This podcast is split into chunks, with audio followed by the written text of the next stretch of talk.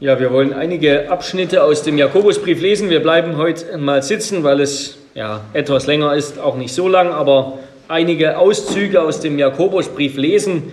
Ich sage jeweils kurz an, teilweise ist es nur ein Vers, am Anfang etwas mehr Verse, was wir lesen. Wir beginnen gleich mit dem Anfang des Briefes mit Kapitel 1 ab Vers 2 bis Vers 6 und dann Vers 12.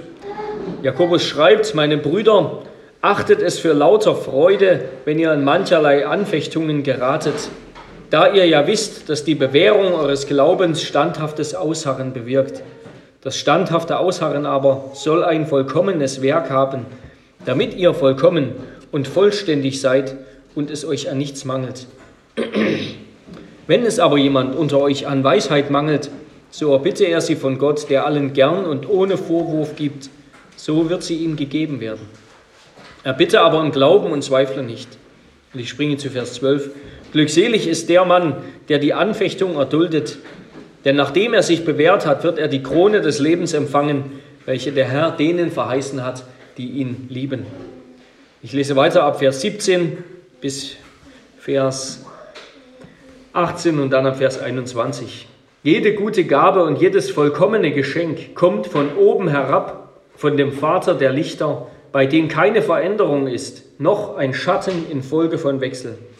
Nach seinem Willen hat er uns gezeugt durch das Wort der Wahrheit, damit wir gleichsam Erstlinge seiner Geschöpfe seien.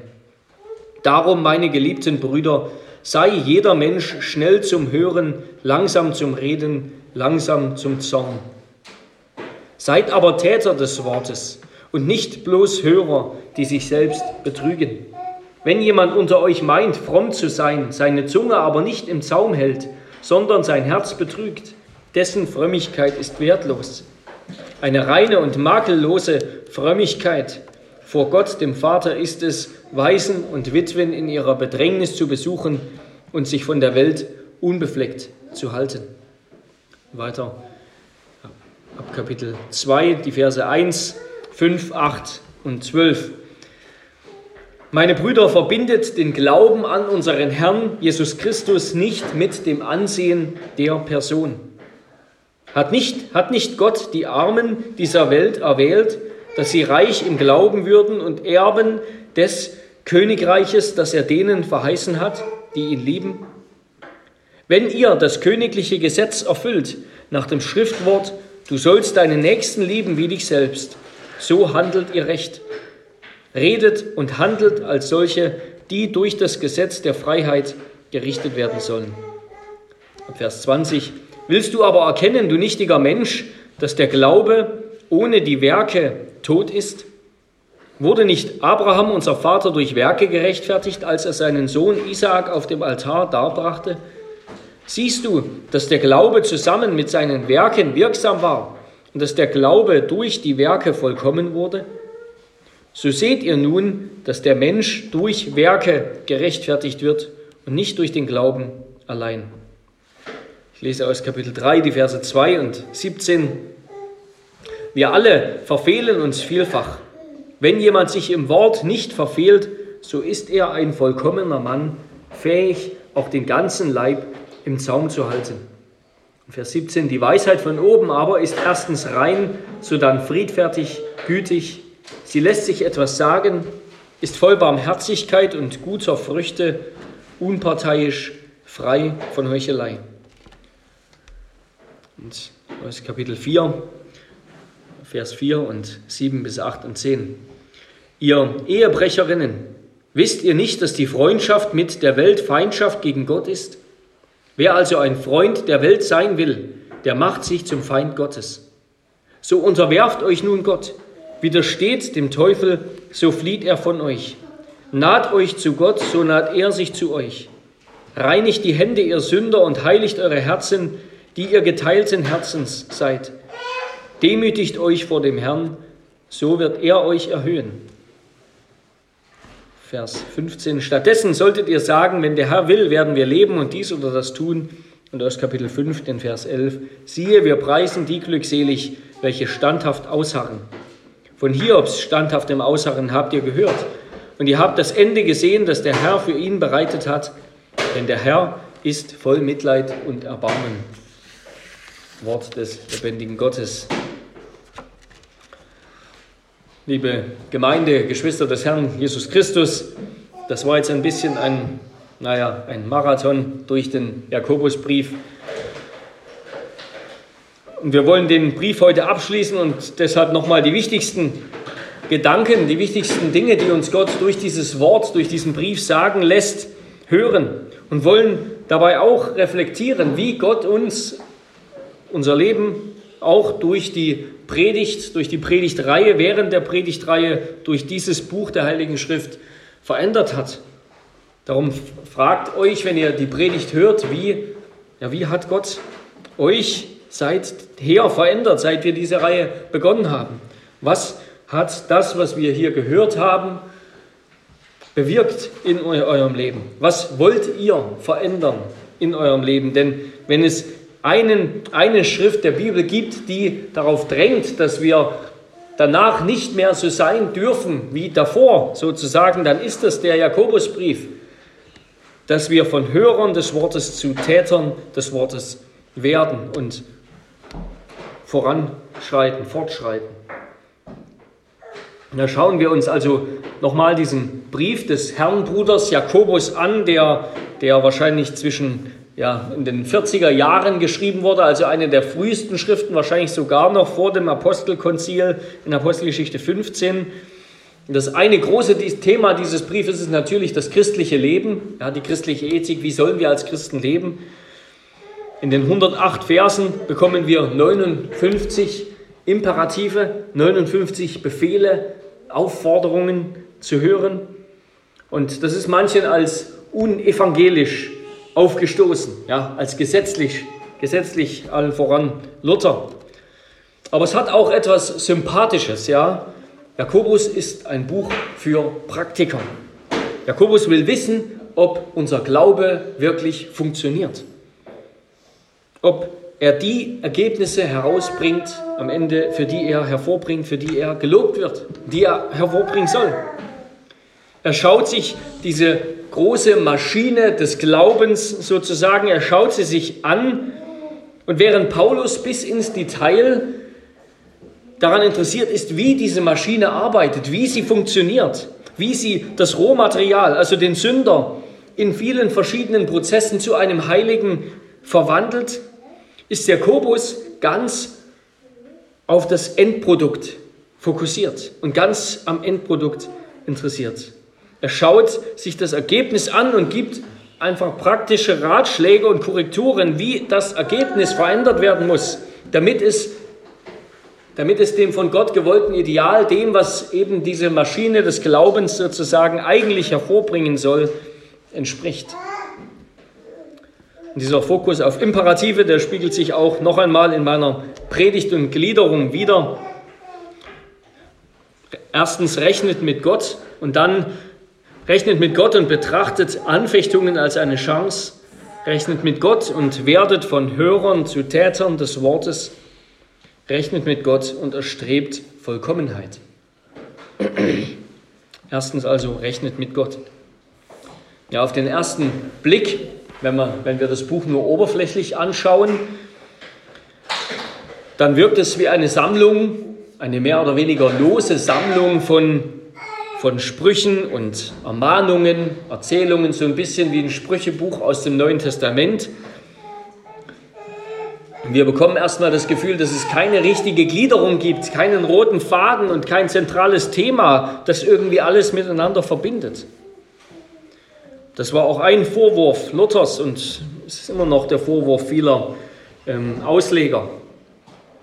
Aber das haben doch auch viele erkannt, dass es einen roten Faden gibt, dass es ein zentrales Thema gibt und vor allem, wie, wie erstaunlich es ist, dass Jakobus alle seine Aufforderungen, all diese ganzen Imperative und Befehle in Theologie, also in die Lehre von Gott einbettet. Ja, diese ganzen Ermahnungen dieses Briefes sind getrennt von der Lehre von Gott. Wir wundern uns vielleicht, dass Jesus hier nur zweimal vorkommt. Nur zweimal wird er direkt erwähnt. Einmal direkt im ersten Vers, haben wir jetzt nicht gelesen. dass Jakobus ein Knecht Gottes ist und des Herrn Jesus Christus.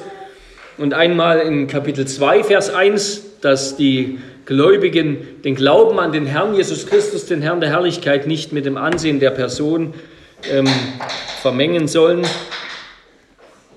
Also Jesus wird nur zweimal dort genannt. Von der Kreuzigung ist gar nicht direkt die Rede, von der Auferstehung auch nicht, auch vom Heiligen Geist ist nicht die Rede, von der Taufe und dem Herrnmal ist nicht die Rede. Also es scheint vieles zu fehlen. Und es stimmt natürlich, dass dieser Brief, wie auch alle Briefe des Neuen Testaments, keine ausführliche Theologie ist. Ja, er ist eben eine Gelegenheitsschrift, keine systematische Abhandlung über irgendein Thema. Es ist so, als ob wir sozusagen nur die eine Seite eines Telefonats mit anhören. Ja, wir wissen, was gesagt wird, aber wir können nur ahnen, warum es gesagt wird, was auf der anderen Seite gesprochen wurde warum bestimmte Dinge betont werden und andere ausgelassen werden. Jakobus setzt natürlich viele Dinge voraus. Ja, er schreibt an Christen, das wird ganz besonders deutlich. Ja, er schreibt an Christen. Das ist ganz wichtig, um auch den Unterschied zu verstehen zwischen Jakobus und Paulus und ihren verschiedenen theologischen Betonungen, nicht ihren Unterschieden gar oder, oder verschiedenen Lehren. Ja, aber das ist eben keine systematische Abhandlung über den Glauben, sondern eine Gelegenheitsschrift. Und dennoch fehlt Jesus Christus nicht auf diesen Seiten der Bibel, auch wenn er nicht direkt erwähnt wird. Ja, aber Jakobus gibt auf andere Weise Zeugnis von Jesus, denn die Art und Weise, wie er schreibt, die Art und die Themen, die er aufgreift, die entsprechen bis in einzelne Worte hinein den Worten Jesu. Ja, keine Schrift, keine andere Schrift des Neuen Testaments folgt so eng der Bergpredigt wie der Jakobusbrief. Folgt so eng der Art und Weise, Jesu zu lehren. In seiner Wortwahl, in seiner Themenwahl, wie der Jakobusbrief. Was wir hier über Gott erfahren, das ist nicht nur rechtgläubig, sondern das ist auch ermutigend. Ja, und was Jakobus eben tut, ist, dass er all diese ganzen Ermahnungen und Gebote, die wir, die wir hören, die er uns weitergibt, die bettet er ein in die Lehre von Gott. Und das wollen wir uns einmal kurz anschauen.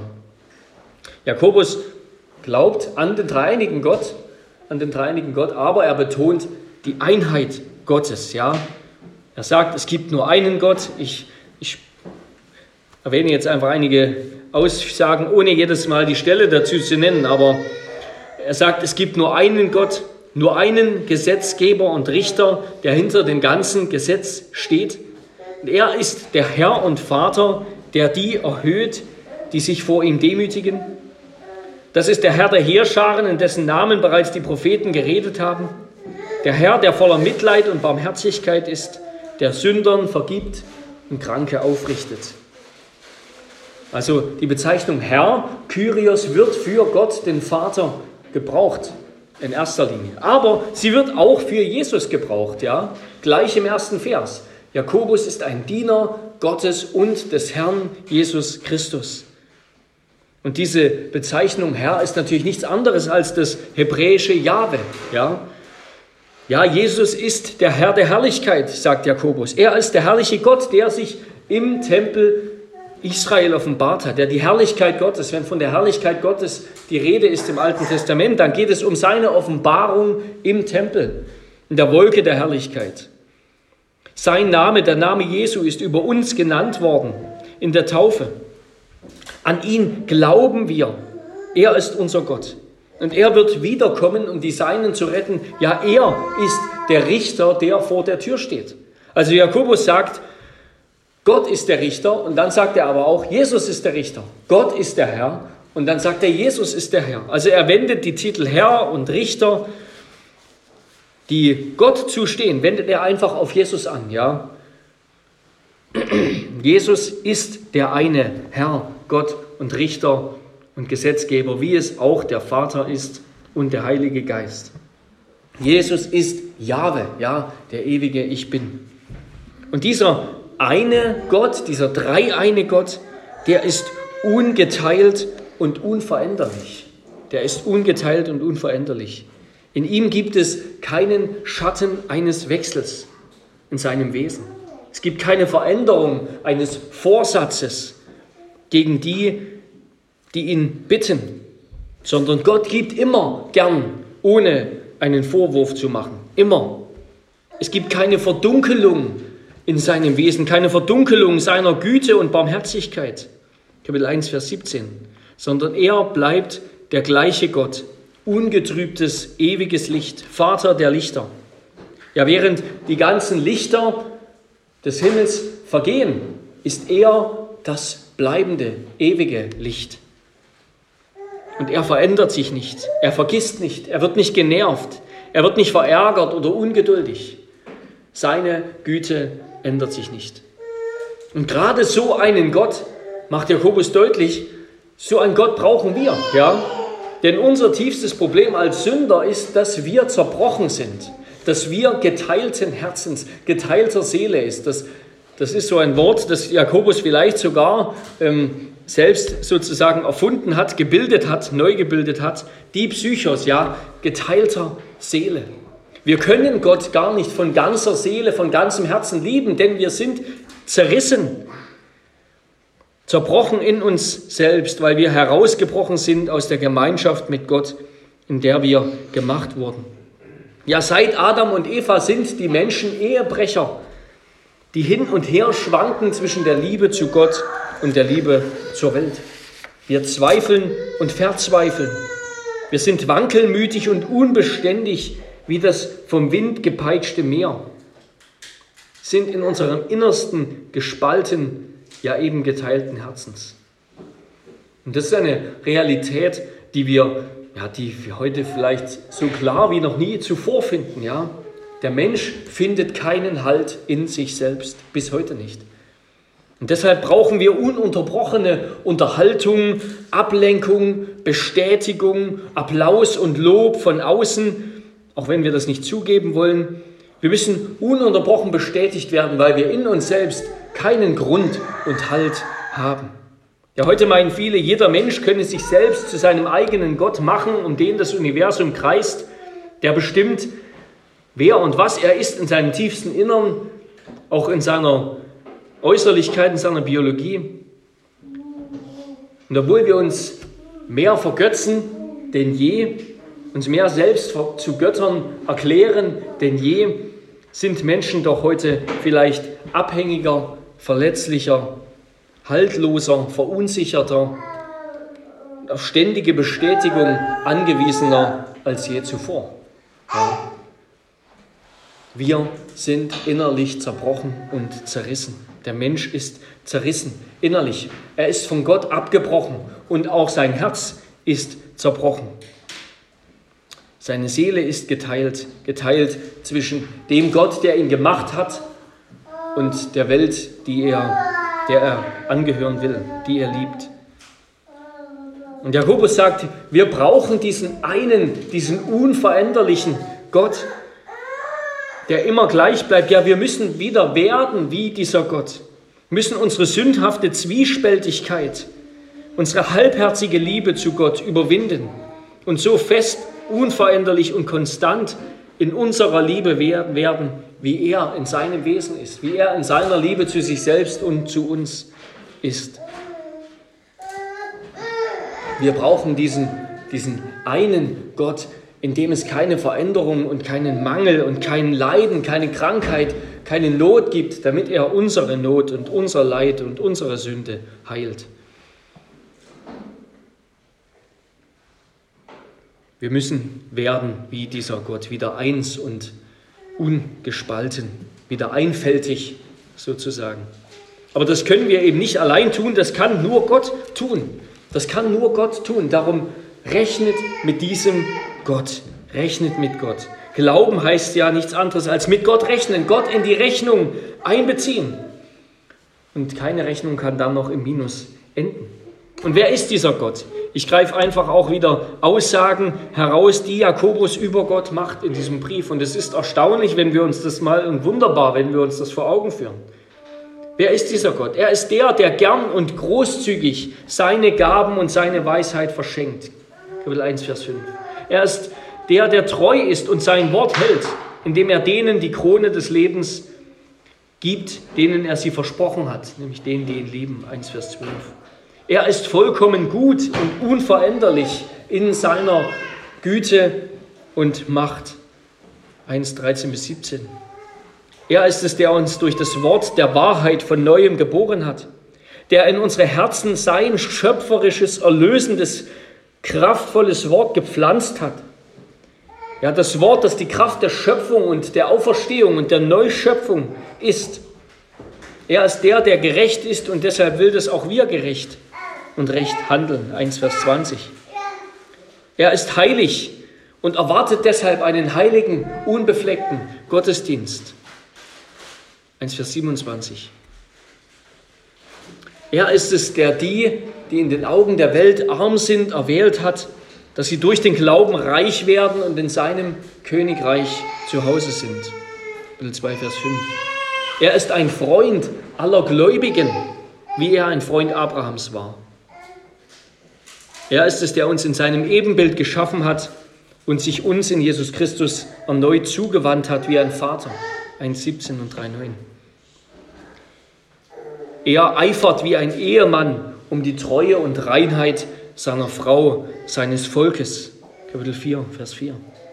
Und doch ist er zugleich bereit, sich über die Demütigen zu erbarmen und diejenigen zu erhöhen, die sich vor ihm erniedrigen.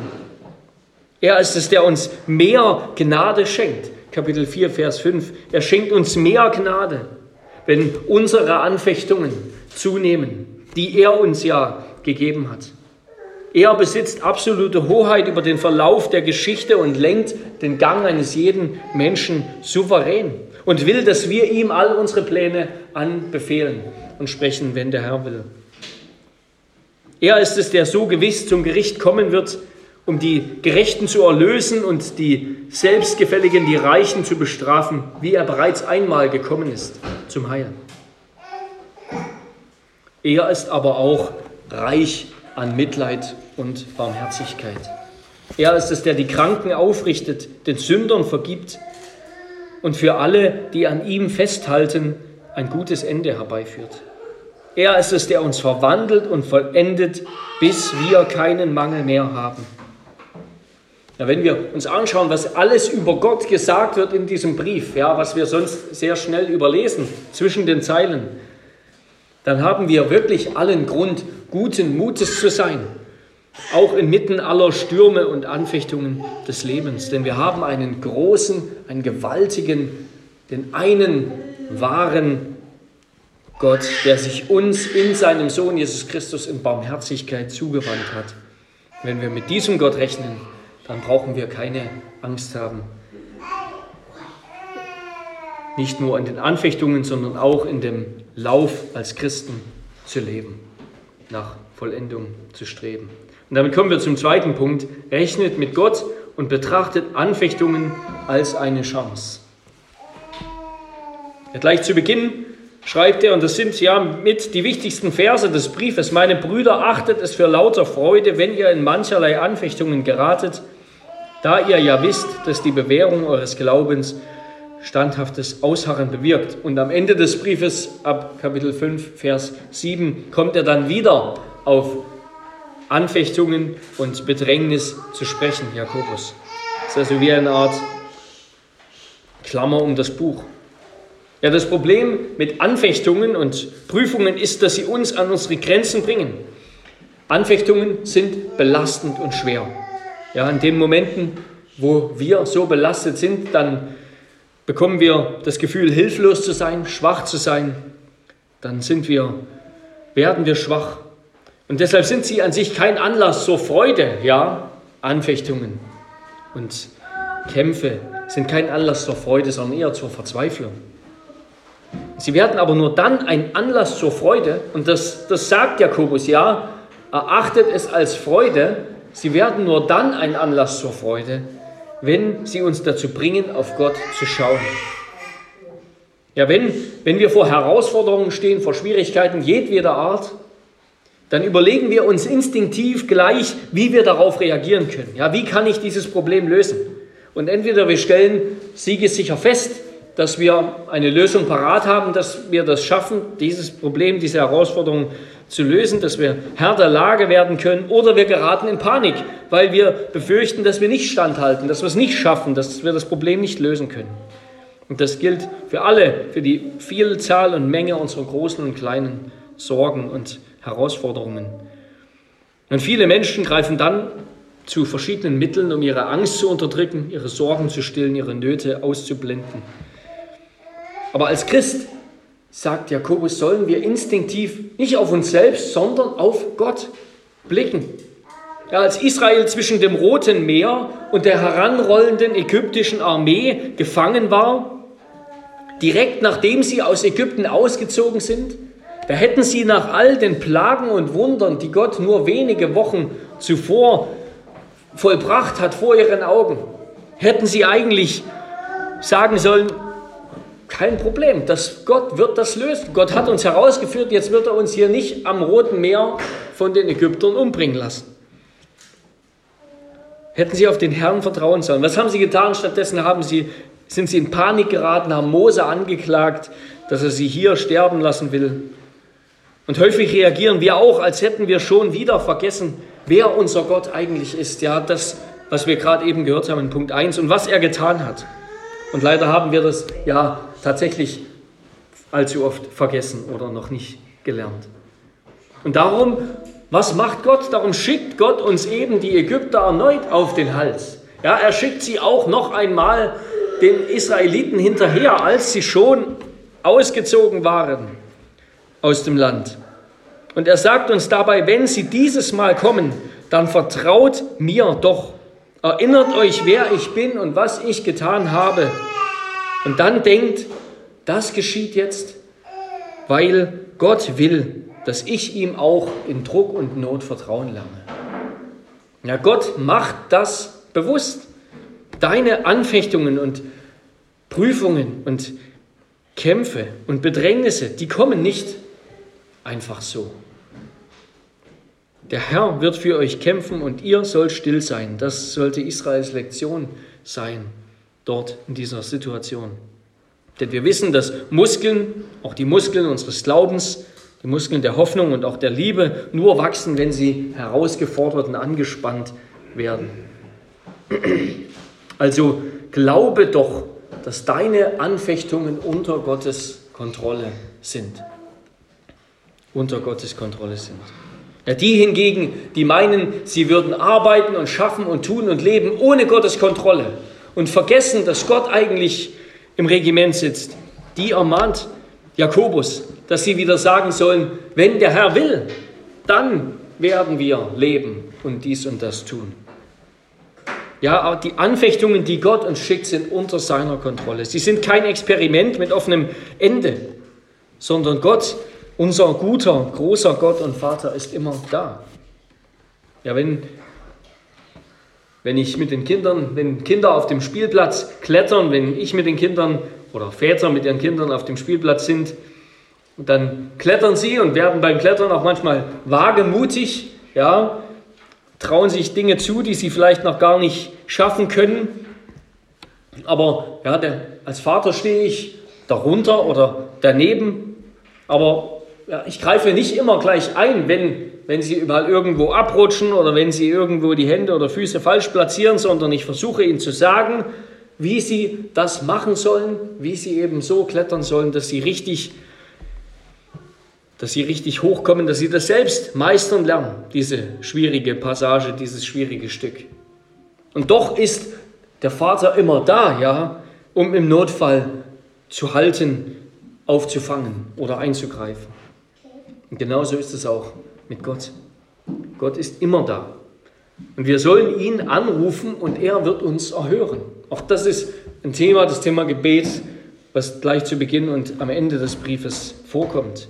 Wenn aber jemand unter euch, wenn es aber jemand unter euch an Weisheit mangelt in der Situation der Anfechtung, so erbitte er sie von Gott, der allen gern und ohne Vorwurf gibt so wird sie ihm gegeben werden. Er bitte aber um Glauben und Zweifel nicht. Und am Ende heißt es dann weiter, und das Gebet des Glaubens wird den Kranken retten und der Herr wird ihn aufrichten.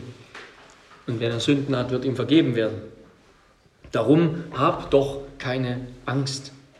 Herr Paulus sagt, sorgt euch um nichts, sondern lasst in allem durch Gebet und Flehen mit Danksagung euer Anliegen vor Gott kund werden. Dann wird der Friede Gottes, werdet ihr den Frieden Gottes in euren Gedanken, in eurem Herzen erfahren.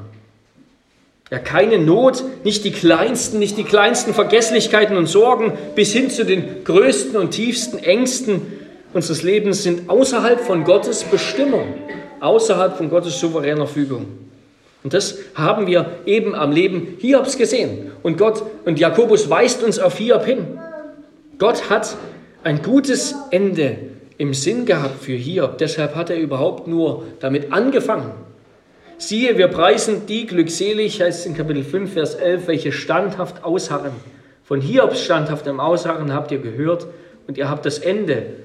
Und das Wort hier, das ist das gleiche Wort wie für vollenden am Anfang, ja, Telos. Das bedeutet sowohl Ende als auch Ziel.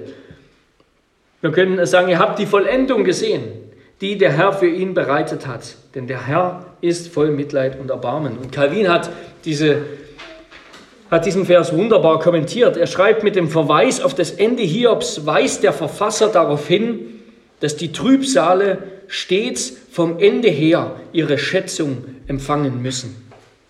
Anfangs nämlich scheint Gott fern zu sein. Indessen wütet der Satan zügellos in dieser Verwirrung. Das Fleisch flüstert uns ein, wir seien von Gott verlassen und verraten.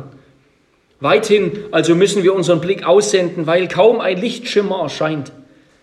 Vom Ende, welches der Herrschaft ist aber die Rede, und er sagt es hier wunderbar, weil es Gottes Art ist, dem Unglück den glücklichen Ausgang zu geben. Wenn uns nur die Hoffnung aufs Ende leitet, wird Gott selbst sich dort mehr als barmherzig zeigen, wie schroff und streng er auch, während er betrübt, erscheint. Ja, wir sollen in der Anfechtung, in der Not auf das Ende schauen. Gott schenkt uns seine Kraft. Er will, dass wir lernen, uns ganz auf ihn zu verlassen. Darum vertraue auf den Immanuel, auf den Gott mit uns, auf den Herrn Jesus und schaue auf das Ende. Und das, was ganz am Ende kommt, das ist, wenn Jesus Christus wiederkommt und uns die Krone des Lebens gibt, die er denen versprochen hat, die ihn lieben. Ja, weil er will, dass du sie bekommst, stärkt er dich heute schon in den Herausforderungen, in denen du heute stehst, stärkt er dich heute schon für die größeren Herausforderungen, die er morgen, die er dir morgen aufgeben wird, damit du noch fester an ihm hältst. Damit wir übermorgen bei ihm sind. Ja, Gott will, dass wir bei ihm ankommen, dass wir zu ihm kommen. Die Anfechtungen sind nicht das Ende, das Ende ist etwas anderes. Er will, dass wir zu ihm kommen. Deshalb gibt er uns heute Anfechtungen, damit wir die für morgen, von morgen tragen können, damit wir übermorgen bei ihm sind. Damit kommen wir zum dritten Punkt. Rechnet mit Gott und werdet von Hörern zu Tätern des Wortes. Ja, Jakobus, das ist dann, wird vielleicht manchmal der Vorwurf gemacht, diesen Brief, dass er nicht recht reformatorisch oder auch apostolisch ist, aber das ist nicht wahr. Ja, er ist durch und durch apostolisch und auch reformatorisch. Er betont, Jakobus betont immer wieder, dass Gott heute noch wirkt und dass er uns segnet, indem er zu uns spricht. Er betont, dass Gott durch das Wort wirkt. Ja, Jakobus 1, Vers 18, Vers 21 sind ganz wichtige Verse. Er betont, dass Gott durch das Wort wirkt und uns verändert und dass wir dadurch befreit werden von der Liebe und der Freundschaft zu dieser gefallenen Welt. Er hat uns ein für alle Mal gezeugt durch das Wort der Wahrheit, Vers 18. Das Wort der Wahrheit, das ist im Neuen Testament ein Synonym für das Evangelium von Jesus Christus, finden wir zum Beispiel in Epheser 1. Er hat uns gezeugt durch das Wort der Wahrheit und hat das Wort in unsere Seele gepflanzt, das die Kraft besitzt, unser Leben zu erretten aus dem Gang dieser verlorenen Welt. Und das heißt, macht er deutlich, dass der Glaube ursprünglich, das Heil ursprünglich außerhalb unserer Verfügungsgewalt stand. Ja, der Glaube, das Heil, das neue Leben ist eine Gabe von dem Vater der Lichter, von dem Gott, der die, der die Armen erwählt, damit sie durch den Glauben reich werden.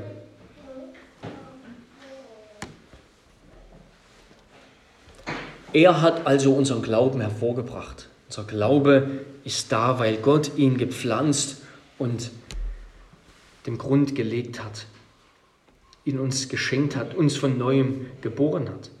Und jetzt, und das hat er durch das Wort getan, und jetzt, wenn wir Christen sind, wird unser Glaube immer noch durch das Wort, das Hören auf das Wort gestärkt und durch das Tun des Wortes geprüft. Ja? Jetzt, wenn wir glauben, werden wir durch das Hören des Wortes gestärkt und durch das Tun des Wortes geprüft. Denn Gehorsam gegen die Stimme des Herrn, das heißt Gottes Wort hören und tun, das war und bleibt das Hauptmerkmal des Glaubens, den Gott in seinem Volk sucht. Und dieser Glaube, der ist nicht nur das Bekenntnis der Wahrheit, das in jedem Fall auch, sondern er ist auch geprägt von Taten. Er zeigt sich darin, ob wir unsere Zunge im Zaum halten, ob wir Witwen und Waisen, Einsamen und Schwachen dienen und sie besuchen, wenn sie Not haben, ob wir ein heiliges Leben führen.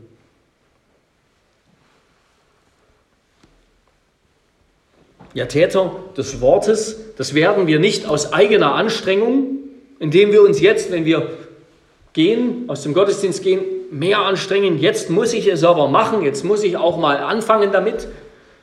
Das werden wir nicht aus eigener Anstrengung, sondern indem das gehörte Wort den Glauben weckt und belebt und hervorbringt.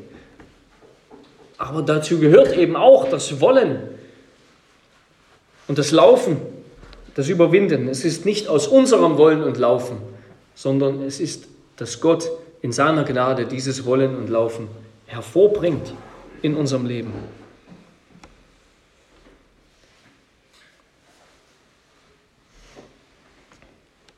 Ja, wenn wir zu dem Königreich Jesu Christi gehören, Kapitel 2, Vers 5, wenn wir dazu erwählt wurden, dann sollen wir auch das königliche Gesetz erfüllen, das Jesus aufgerichtet hat durch sein Reden und Handeln, nämlich, dass wir Gott über alles lieben und unseren Nächsten wie uns selbst dieses Gesetz, das er uns im neuen Bund ja auf unsere Herzen geschrieben hat.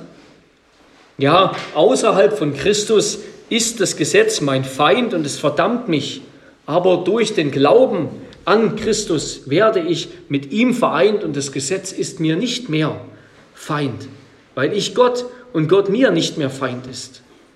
Weil das Gesetz eben der Ausdruck von Gottes Charakter ist, wird es jetzt mein freundlicher Führer, für ein Leben in der Gottesgemeinschaft. Und das ist gemeint mit diesem Gesetz der Freiheit.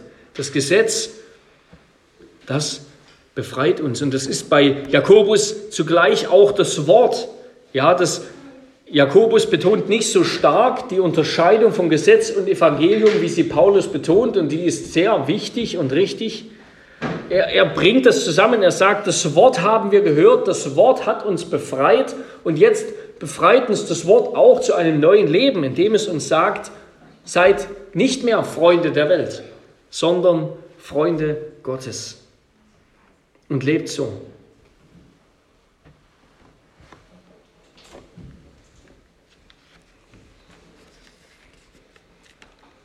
Und er mahnt uns, er ermahnt uns eben mit aller Schärfe. Jakobus ermahnt uns mit aller Schärfe. Gottes Wort ist Tat. Gottes Wort bewirkt, was es zusagt. Er pflanzt sein Wort in unser Herz und es macht uns lebendig. Das Wort verändert unser Herz. Es heilt unser Herz, macht uns aus einer geteilten Seele wieder zu einer ganzen Seele, dass wir Gott von ganzer Seele, ganzem Herzen lieben.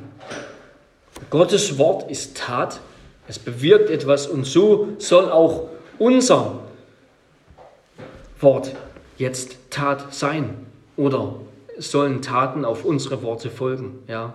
Wer sagt, ich glaube, aber nicht Buße tut, nicht die Geschwister in der Gemeinde liebt, nicht den Gottesdienst besucht, nicht das Wort hört, nicht gegen die Sünde kämpft, den guten Kampf des Glaubens kämpft, eben Freundschaft mit der Welt sucht, anstatt die Freundschaft mit Gott und ein Feind der Welt ist.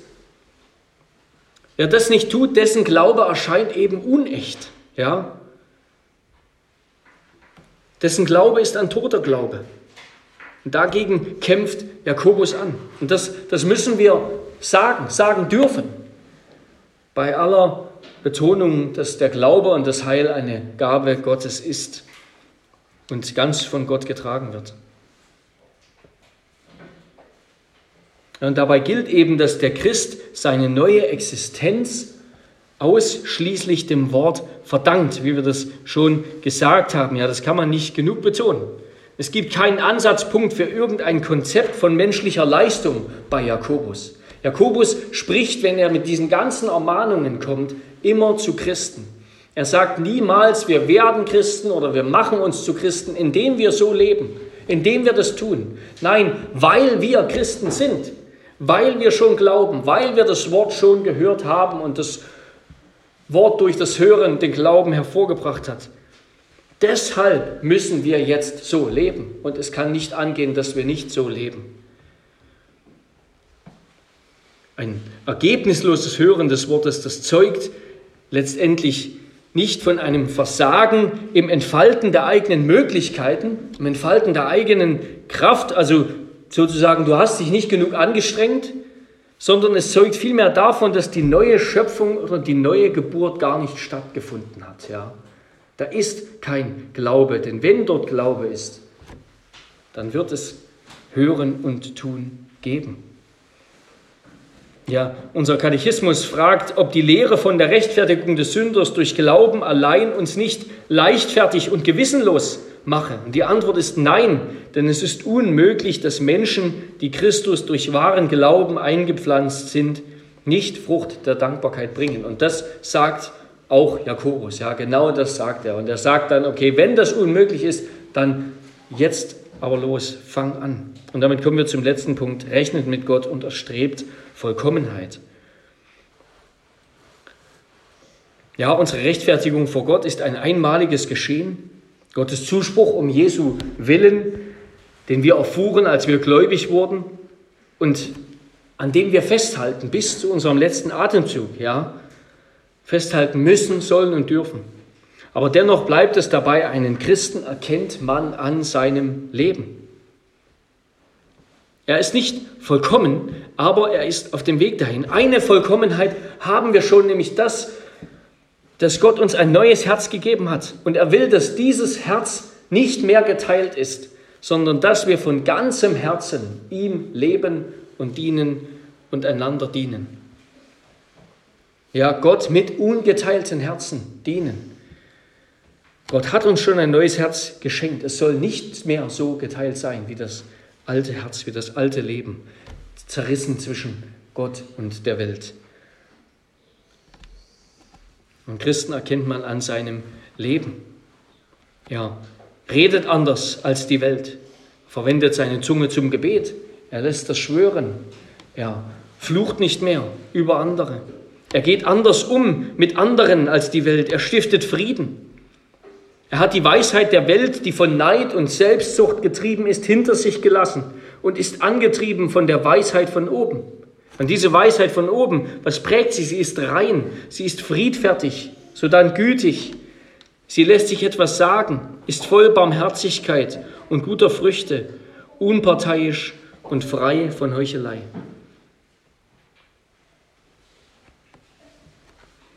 Ein Christ, der liebt die Welt nicht mehr, sondern er hasst die Welt. Kapitel 4.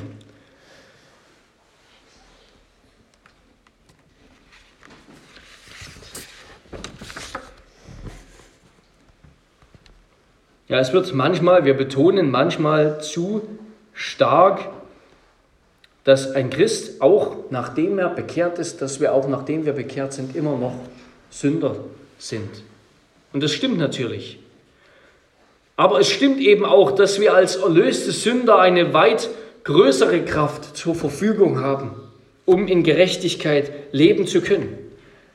Und das, das vergessen wir vielleicht häufig oder Es ist uns nicht so bewusst, eben das ist das ja, was der erste Punkt, was ich im ersten Punkt gesagt habe, wie groß unser Gott ist, wie viel Kraft und wie viel Gnade er uns geben will und schenkt. Wenn wir sagen, ja, ich bin noch ein Sünder, ich kann das nicht tun, dann sagen wir etwas damit über Gott, ja, über den Gott, der uns berufen hat, der bei uns ist, der treu ist, der gibt, was wir brauchen, wenn wir ihn bitten. Lasst uns Gott nicht verlästern, verleugnen, indem wir uns ausruhen in unserer Sünde. Vielleicht unsere Sündhaftigkeit überbetonen. Ja, Jakobus möchte erkennen, welche Machtfülle wir in Christus haben, welche Kraft wir haben. Das Ziel ist, dass wir immer weiter zur Vollkommenheit wachsen. Und damit beginnt Jakobus und immer wieder in seinem Brief finden wir diese Worte vollkommen oder manchmal ist es auf Deutsch eben auch Ende übersetzt, also Vollendung. Das ist dann auf Griechisch das gleiche Wort oder die gleiche Wortgruppe. Jakobus schreibt gleich in Vers 4, das standhafte Ausharren in der Anfechtung aber soll ein vollkommenes Werk haben, damit ihr vollkommen und vollständig seid und es euch an nichts mangelt. Und damit endet er dann eben auch, wie wir schon gehört haben, ihr habt das Ende, die Vollendung gesehen, die der Herr für hier bereitet hat, denn der Herr ist voll Mitleid und Erbarmen. Das ist das Ziel, das Gott mit uns hat, dass wir wachsen zur Vollendung. Ja, Hiob hatte, wie die Propheten Israels, einen Glauben für die dunklen Tage. Und das brauchen auch wir in allen Bedrängnissen, hinter denen wir die siegreiche Rückkehr Jesu erwarten. Aber am Ende seines Lebens erfuhr Hiob Gottes Gnade, ja. Gott hat sich nicht vor ihm gerechtfertigt, er hat nicht erklärt, warum er ihm all das Leiden zugemutet hat. Aber Hiob hat Gott erkennen gelernt erfahren, hat ihn erfahren auf eine viel größere Weise, ja. Den Gott, der ihm so viel zugemutet hat und der doch noch viel größer und gewaltiger ist, als Hiob sich das vorstellen konnte, als Hiob das geahnt hat. Aber Gott hat sich nicht gerechtfertigt, aber er hat Hiob gerechtfertigt. Ja, an seine Freunde gerichtet sagt er, denn ihr habt nicht recht von mir geredet, wie mein Knecht Hiob. Und so ist auch unser fester Grund und unsere Zuversicht bis zuletzt, dass Gott uns rechtfertigt, dass er das schon getan hat, um des Leidens und Sterbens Jesu willen, der den Tod am Ostermorgen überwunden hat. Aber wir glauben eben auch, dass das eine Kraft ist, ja, in uns.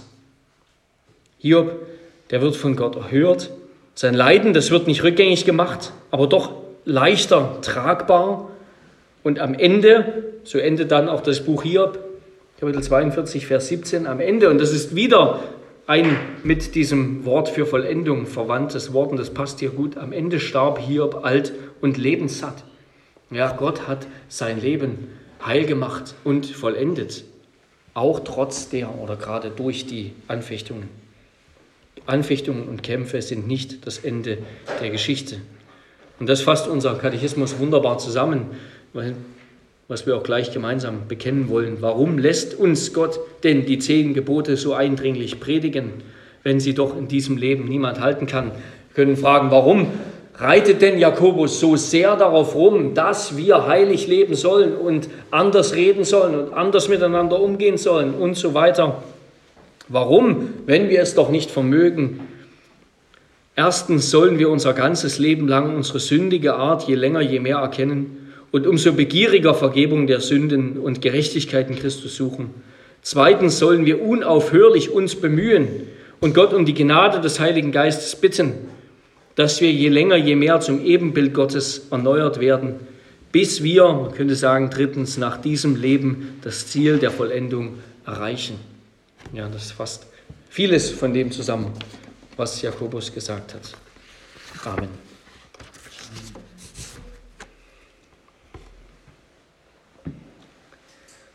Herr unser Gott, wir danken dir für diese, für diese Schrift, diese heilige Schrift, diesen Brief von Jakobus. Wir danken dir, dass du uns damit korrigierst, und ermahnst. Herr, wir preisen dich, dass du unser großer, gewaltiger, unfassbarer, ja, der eine, ungeteilte und doch zugleich dreieinige Gott bist. Herr, du bist so groß, du hast für alle Nöte unseres Lebens, Herr, eine Fülle an Gaben und an Worten und an Hilfe bereit. Herr, unsere, die Nöte unseres Lebens, Herr, sind vor dir doch gar nicht der Rede wert. Wir danken dir, dass du uns, dass du dich uns vorstellst und sagst, dass du so ein Gott für uns bist, wie wir das im Jakobusbrief gesehen haben. Du bist für uns, nicht mehr gegen uns. Um Jesu willen. Und wir bitten dich dann, Herr, hilf uns diesen Weg auf das Ziel der Vollendung hin einzuschlagen und mit aller Kraft, mit allem Eifer zu verfolgen. Auch durch Anfechtungen und Schwierigkeiten und die Kämpfe hindurch, die jeder von uns an jedem Tag durchmachen muss. Wir danken dir, dass du uns in all dem beistehst. Lass uns in all dem lernen, dir mehr zu vertrauen. In Jesu Namen. Amen. Amen.